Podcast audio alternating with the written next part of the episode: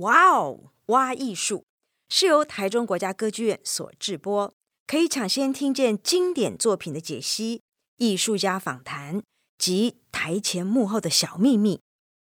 节目即将开始，但这一次不用急着收起会发出声响或发光的电子产品，只需要把耳朵放心的交给我，与我们一起挖掘艺术的无限可能。我是台中国家歌剧院艺术总监秋元。愿你拥有一个美好的领赏经验。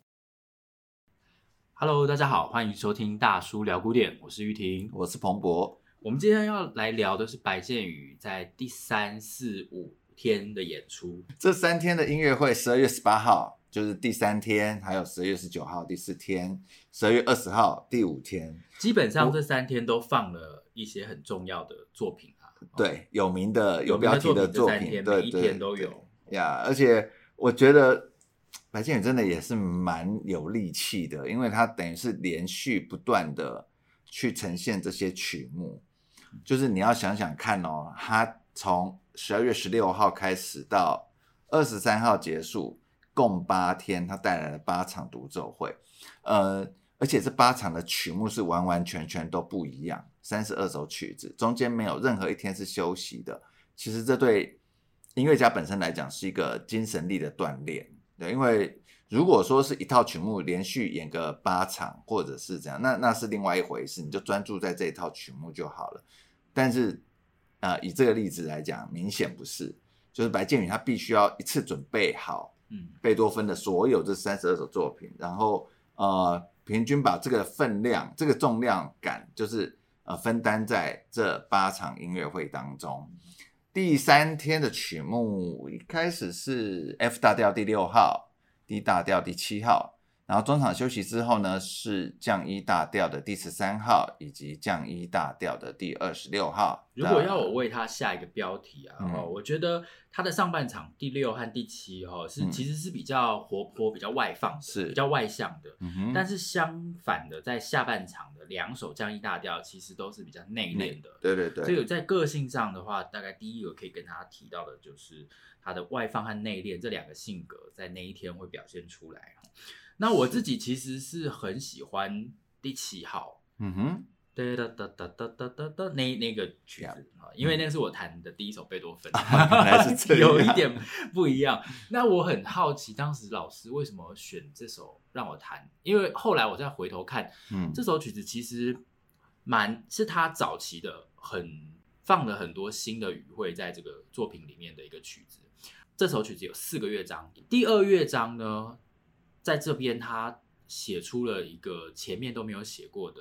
那种伤感的感觉。哦，第二，他的第二乐章是非常非常的 sad，然后、嗯、而且那个是近乎带着沉痛。嗯，所以其实这一首曲子，在很多的钢琴家，像是我看到资料也特别提到说，比如说霍洛维兹啊、李斯特，他们都对第七号其实充满着感情，因为他们觉得第二号的深度。是贝多芬的一个新的创举。你说第七号的，第七号的第二乐章。OK，呀，啊，大家听的话会觉得，真的，他那个时候应该是二十八岁而已，哦，二十八岁，然后等于说之前他都还没有把，好像把内心整个揭露出来的。来对，在在第四乐这个第二乐章可以听见。哦，再来就是第二，其实接到第三，这个第三是一个小步舞曲，但是这个小步舞曲其实非常的优雅.完全。不太像是，他已经超过一个舞曲了，所以我觉得第七号是我会很期待的。是这一场你会很期待哪一个作品？当然就是有标题的告别喽。告别，为什么？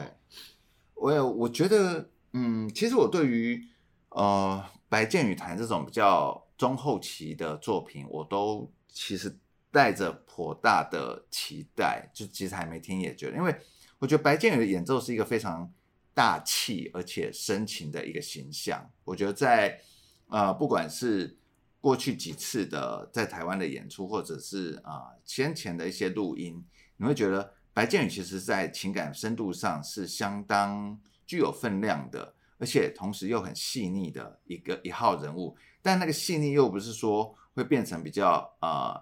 比较。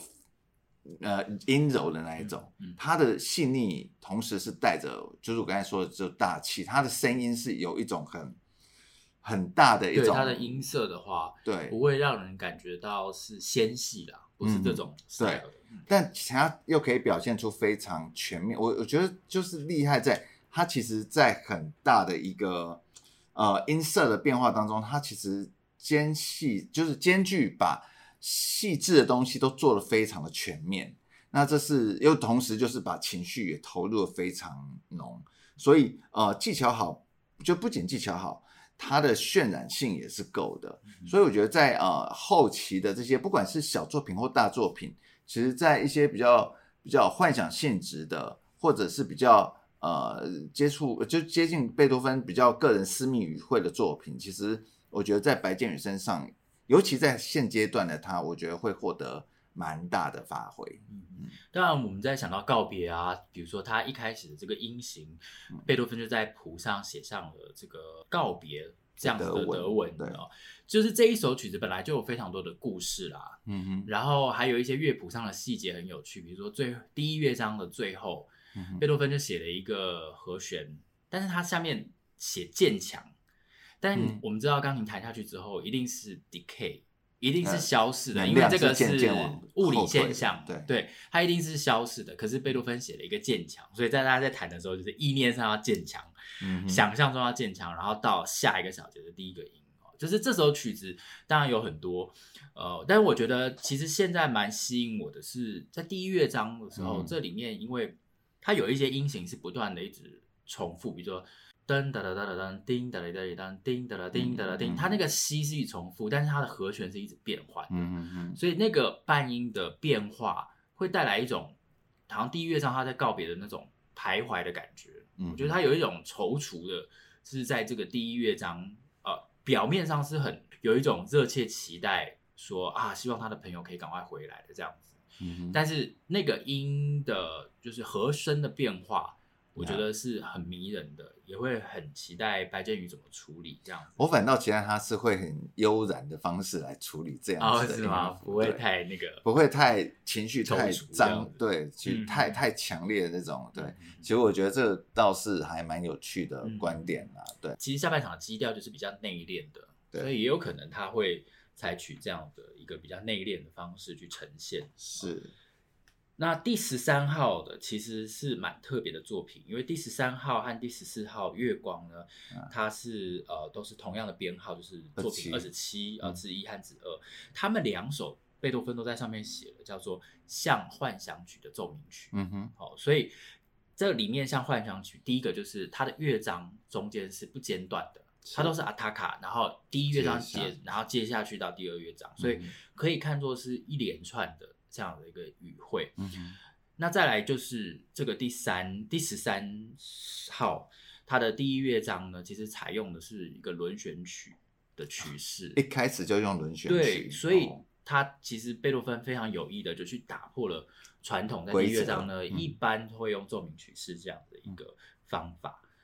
嗯，我也觉得下半场会是我相当期待的重点，虽然以告别结尾会有点嗯。就是它不是那种大曲式的结尾，就是或者大曲形象的结尾，但依然我觉得下半场的十三号跟第十三号跟第二十六号这两首曲子是，我觉得就是情感浓度很很浓的曲子，对，我我很喜欢，而且曲子本身我就很喜欢，而且我个人也是真的非常期待白建宇会在这个半场会有什么样的发挥。嗯，那接下来我们来聊一聊十九号的礼拜六下午的这一场。对，他要弹的是第十六、十七号，然后二十二号二十三号。嗯，我我觉得这一场应该是这八天里面会卖最好的，应该是啊啊，没，应该可能还有最好啦。对，因为我我觉得最好应该是最后三首啦。哈。那因为有有 OP 就是 OP 一一一这样，但这一场应该是相当，我觉得询问度会挺高的一场音乐会了。那当然就是除了。有两个有标题的作品在这里面，一个是《暴风雨》，大家都很熟悉，而且他其实 N 年前在在我办的那个钢琴独奏会上，他也弹过贝多芬的《暴风雨》，嗯，所以呀，这首曲子他其实已经在台北有弹奏过了。嗯、然后当然就是另外一首《热情》哦，《热情》当然是不用讲，这个也是啊，贝多芬的超级名曲。对，那所以这。这套作品里面反而是第二十二号是很短的作品嘛？对，二十二号才两个乐章，然后其实是真的是一个小曲，然后直接接这个呃一个一个非常大的一个分量很很很重的这个热情这首作品，所以呀，这这这个这是第四场对不对？第四场的曲目。嗯哼，如果要我为这一场而下一个标题，我觉得这里面呈现出是戏剧性哦，嗯哼，因为这个暴风雨。除呃除了情绪转折是很大的之外，这个作品本身，贝多芬他也告诉他的就是学生兼助理啊，辛德勒哦，嗯、当然我们知道辛德勒的言论有的时候是我们要保守看待，对对对。但是其实他也说，贝多芬有告诉他，如果要认识这首曲子，你可以去读读莎士比亚的《暴风雨》哦。那贝多芬确实是很喜欢读莎士比亚，他自己家里也有很多的德文译本，嗯、然后而且他还会准备。然后是送给其他人当礼物，对哦，是，对，所以这个戏剧性，呃，这个刚好我最近在看叶绿娜老师写的的文章，所以他就特别爬梳了贝多芬跟这个莎士比亚的关系。是，那在这一场里面，其实热情它也是充满着这个戏剧性的。这个大家都对，我觉得那个一三乐章整个就是嗨起来的地方，真的会让你跟着心跳加速，肾上腺素整个大爆发这样子。对，就是。我我觉得年轻的音乐家可以把这首曲子的这个部分弹得非常的好像呃烟花四射这样子，但因为是白建宇，所以这才是我觉得我对这首曲子它将会怎么呈现这件事非常好奇的一块，所以我会觉得这首曲子本身就很有名。我说热情，这曲子本身就很有名，但我我自己会着重在现阶段的白建宇会怎么呈现这首。很热情的作品，对，特别是那种无穷无穷动的那种音乐，一直在一直在跑，一直在跑。他他是要一路狂奔哦，还是是用一个什么样的态度？比较难想象。我会猜测他可能会以比较悠然的方式去处理这样子，到底是有多悠然？对，非常的悠然悠，也不是悠闲，但是就是他不是一个非常就急迫的。他我我我我相信，可能这时候的白建宇不太会做出。太急迫的东西，OK，但就是我我相信仍然在这个呃呃非急迫的状态，它仍然可以做出戏剧性的对比。嗯，对。那不管怎么样，我觉得目前我我会很想听他的热情，就是当他到底会怎么表现出这首曲子的一个对这原来我们想象中的面貌，他将会打破吗？他会用他呃新的诠释去。呈现这首曲子吗？或者是对我其实很好奇这件事。第十六号蛮特别的，因为第十六号的年代其实是坐落在他一八零二年，因为他写了一封遗书嘛，啊、海利根城遗书。对，之后他好像立刻完成的就是这首的 G 大调的奏鸣曲啊，是哦，但这首其实听起来很。很像在开玩笑一样，对，很像在开玩笑。写完遗书的人可以马上写这样的东西，哇塞，这也是很 应该是只是他应该写遗书之前就在写了啦。哦，这样子边写遗书边写，那不是更怪吗？一念之间嘛，他是双子座的。哎，但是好像很多这种想法都是一念之间嘛，你过了就过了啊。对的，也是是。对，那这里面是第一次他的第二主题的转调没有转在本来的。规则上面，所以这个作品其实在它的创作脉络上也有一定的意义。嗯、就是通常第一主题如果是大调，转到第二主题的话，它必须要转到属调，也就是高五度的调这样。嗯、但是在这里面，它是特别没有转到高五度的调，嗯、所以是一个他又在这边要尝试一些什么。所以这首曲子的调调性选择或调性的运作进运行的方式，其实是不太有点反常的。对，我听了会觉得嗯，怎么往这边跑这样？而且包括它节奏上的噔噔噔噔，都是很奇特，很奇特的。对，我就觉得，我觉得当下人，就当时代的人听到这个东西，真的会觉得你在搞什么东西啊？就是是这样子的演。就是音符这样子飘，好像好像断掉了珍珠一样，噔噔噔就这样子。对，因为他没有要在正确的拍子上的那种感觉，对，对，然后故意就是要你硬要落拍的样子，然后所以其实好像有点玩笑性。所以那时候我记得，就是三年前列夫其实在弹这首曲，他根本就是把它当玩笑来的。哦，所以他弹的非常的，我说列夫其实对对，弹的非常的粗粗鲁粗鲁。粗暴，或者就是他就是要把那个贝多芬很野的充满力道、很野的那个部分强化、强调它。所以我记得当时在听当下有听到一些朋友的这个评论，或者是就是会觉得很错愕，你怎么会这样弹？嗯、因为其实我们以以我们现在就是听到的这个贝多芬的钢琴作品的诠释方向来讲，大家会想说，因为钢琴已经发展到一个非常极致的状态了，然后音乐家也已经走到一个非常，因为毕竟在音乐厅里面弹奏，所以大家不会这么的撒野。就是对于这样的曲子，大家也是这样子比较正襟危坐的去把它呈现出来。所以当列夫其实以反其道而行，就是我就是来搞破坏的那种心情来弹这首曲子的时候，我记得当下其实还蛮，就是有有一些杂音在里面，就那个我所有的反应啊，大家的听众的反应其实有些杂音在里面。对，所以其实我我其实还蛮好，我想其实。白建宇应该会相对优雅的来处理这首曲子吧，即使这首曲子再怎么玩笑，对，嗯、所以哎蛮有趣的。但是我很想听他热情的第二乐章那个变奏曲，因为是一个很温暖的，然后温度很够的曲子，是就他的音色觉得蛮适合的。对呀，就是好像它的音色的底色就是这样子的，嗯，感觉。好，那接下来我们来聊一聊十二月二十号礼拜天下午的这一场哦。是，他会弹第十一号、第十八号，然后第十二号和第十四号四首奏鸣曲啊。对，这场应该也卖很好了。天哪，嗯、这一场这光是月光就够啦。对，对啊，月光的话，你会会期待它什么样的展现？月光啊，其实大家都会说，月光的第一乐章跟第二乐章就是一个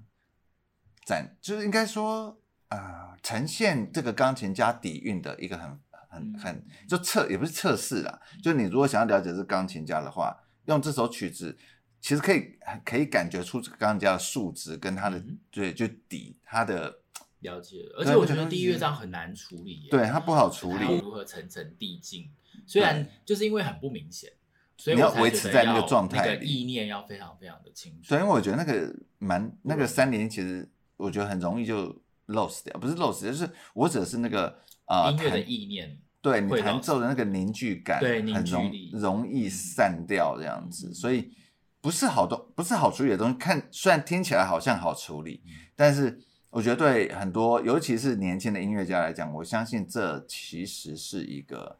或许年轻音乐家弹完之后也觉得也很很 OK 啊。但其实你如果在听到一些比较有年纪的钢琴家。呃，弹这首曲之后，你会立刻要沉得住气，对，你就会觉得高下立判，嗯、就是年轻钢琴家 很容易在这首曲子上面沉不住气，对，嗯、所以这我觉得这是一个还蛮能够测试这个音乐家的嗯精神力量的一首曲目。那我相信这在白建宇身上应该是没什么问题了。嗯，对，这一场的话，如果下一个标题，我觉得是从第十一号，其实是一个很传统的。因为它就是很多爬音啊，然后跟、嗯、其实跟第三号我们上一次讲的那个好像几何图案在排列的那种感觉很像，嗯、然后接下来到第十四号是也是一样，像奏像幻想曲一样的奏鸣曲嘛，嗯、所以所以从传统然后一直延续到想象，但是实实际上第十一首我觉得它也是在这个传统的框架之下，第十一号，第十一号，因为里面。其实有一些伴奏，贝多芬是用半音，就是哒哒哒哒哒哒，就是它不是在那个和弦的音里面，嗯、然后去它好像本来应该是一个很稳固的一个声响，可是因为底下那个半音一直在一直扰动它，所以好像是一个沙中的一个城堡，就是你就会觉得它它是要快要垮掉了这样子的感觉。嗯哼那这个半音其实会在第二乐章又更明显。哦，对，所以你本来觉得那个半音只是一个好像一个装饰，但是我觉得贝多芬应该是非常有意的，在这边去打破那个稳固感，稳固感。然后到第二乐章，你会发现它所有的旋律都是从这个半音所延伸出来的。嗯嗯，我觉得贝多芬的作品其实几乎每一首，他又都有在打破些什么，或意意识着或意图想要打破些什么。所以即使你从最小的小品来看，他写给学生弹的小品，或者是好像这个宫廷式的，或者是很好像制式的，看起来是制式的作品当中，其实都暗藏蛮多密码，或者是很多他想要突破什么东西的一个一个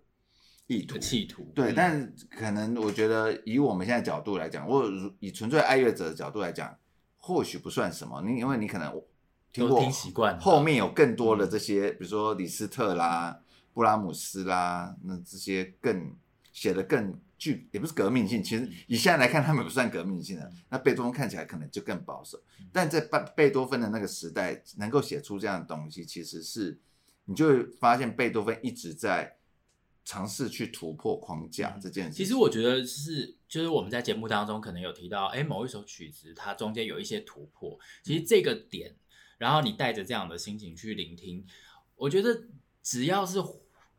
有意识到这件事，你都还是会觉得贝多芬很了不起。嗯，虽然它呈现出来的效果和我们后来的浪漫乐派啊这样的现代的音乐相比的话，可能没有这么，已经不会让你感到这么震撼了。可是如果是看的是那个过程。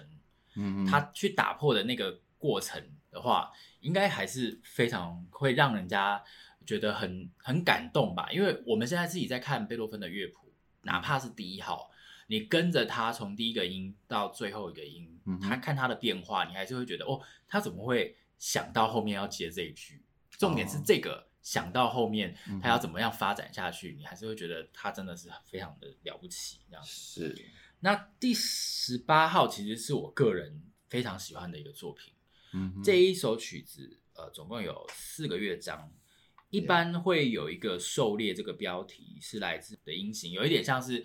滴滴答答的叮，滴滴答答的叮这样子的一个、嗯、呃呼应，好像好像像号角一样在呃呼唤你这样子。第二乐章是底下的伴奏，噔哒叮哒哒叮噔噔哒哒哒哒哒哒哒哒哒哒哒哒哒。它左手的那个伴奏呢，其实是好像它本来应该可以写哒哒哒哒哒哒哒，但是它重新打破这个哒哒滴哒的组合，就是会变成跳上跳下、跳上跳下的那个。所以其实其实有一点像后来的二十世纪这个新古典主义。就是一个很简，原本是三和弦，大家把它拆成一下子跑到高音，一下跑到低音去了，它打破那个既有的组合。所以贝多芬在这首曲子里面玩了很多这样的游戏。所以其实我几乎可以说是新古典主义的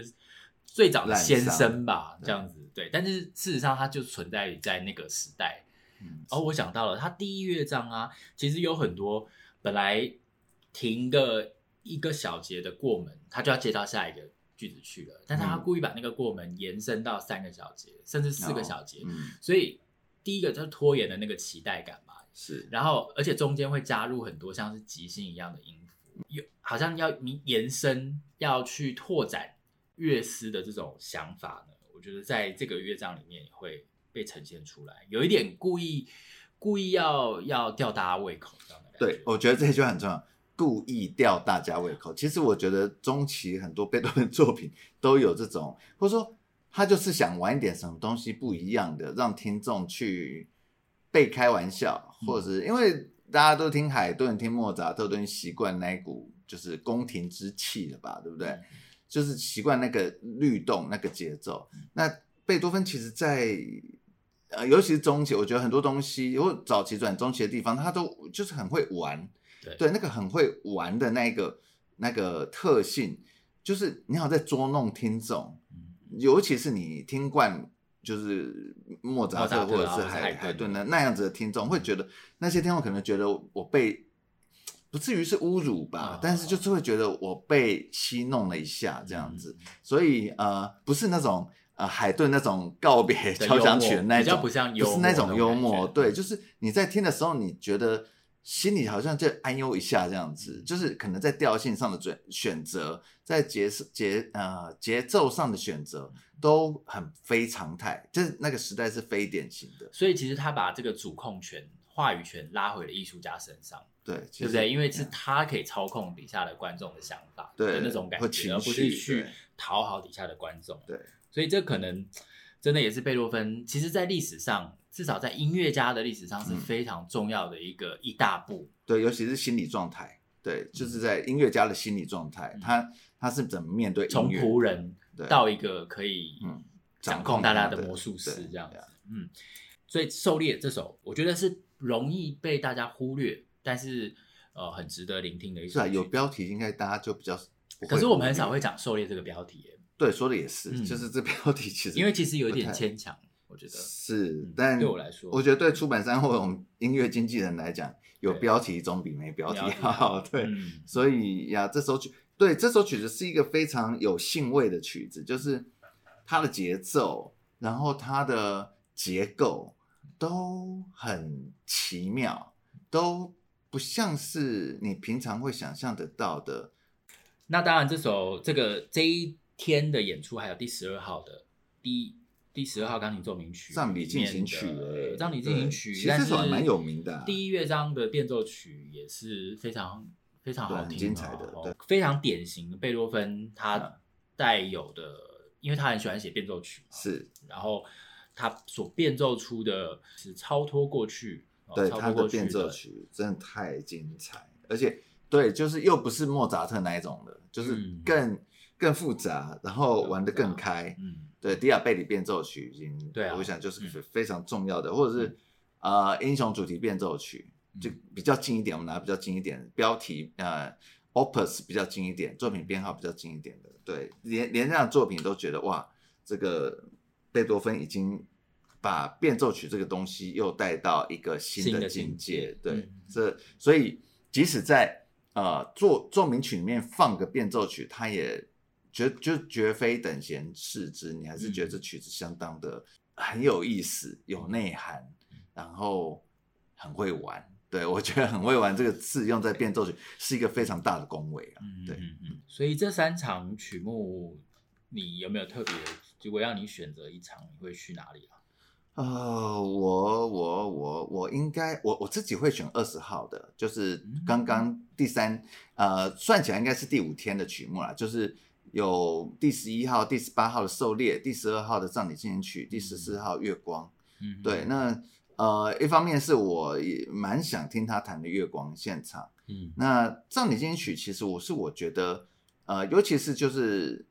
这首曲子其实没有 Adagio 的，其实就是相对比较慢的那个乐章，嗯、第三乐章。其实我很喜，我我想我应该会非常享受白建宇带来的这种在情绪上的怎么讲，他会全然掌握这个这个曲子的一个行进的方向。然后，嗯，你要说他真的很葬礼嘛，我也不知道，可能就是那种很，我不知道。我希望可以听到豁达的声音，就是在这种。葬礼的步伐当中，可以听到豁达的声音出现。对，那十八号是很有趣的曲子。对，所以这这几首曲子都是我还蛮蛮期待的。嗯，对。那、啊、你嘞？我啊，我呢，我觉得，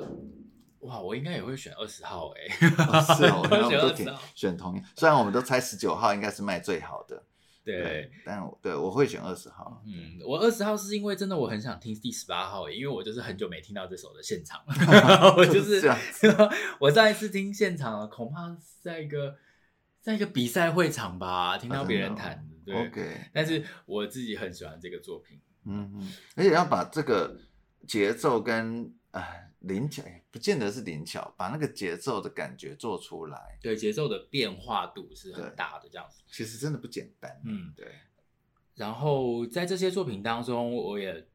如果是有一些是学生的话呢，我会觉得，哎、嗯，其实贝多芬的作品也越来越强调他的双手，嗯，在一起弹的时候，他不是在弹同一个内容，他好像左手是一个演员，右手是一个演员，这种个性的差异，我觉得也是在。听这三场的作品当中可以注意到的一个，嗯、就是他的双手，应该说高声部和低声部越来越独立的，他不一定是在讲